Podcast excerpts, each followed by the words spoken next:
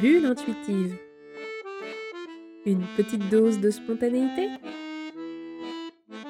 Un podcast proposé par Céline Lebrion. Épisode numéro 1. Une nuit au jardin. J'aime l'image de la bulle. Cela m'évoque un endroit cocon, douillet, protecteur.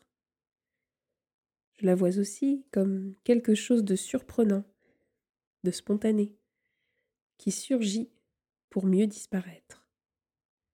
Alors, pour en profiter, il faut réussir à saisir cet instant si fugace. Alors que la bulle tournoie, vacille, tremble, tout le reste autour se fige. Je me sens pleinement présente et vivante. La nuit dans mon jardin. J'ai éteint toutes les lumières de la maison pour en profiter totalement. Mon ouïe est en alerte. Le froid est sec et mordant en cette période, mais ce n'est pas un souci. Au contraire, mes sens sont d'autant plus éveillés. Je capte le moindre mouvement, le moindre cri. À ce moment-là, tout est intuition. Est-ce une chouette qui ulule et s'apprête à partir en chasse? Un petit mammifère qui grignote une dernière fois avant de se réfugier dans son abri?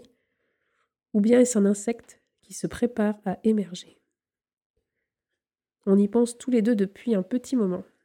Ce serait chouette de dormir à la belle étoile sur notre terrain, emmitouflé dans un sac de couchage directement sur le sol. Nous serions en contact avec la terre, l'air ambiant, nos voisins sauvages, les astres, le cosmos.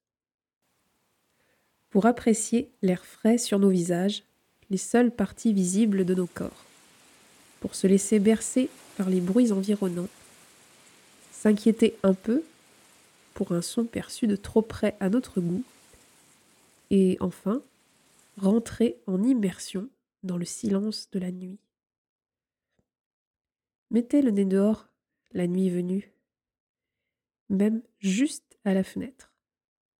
Fermez les yeux et partez loin, très loin.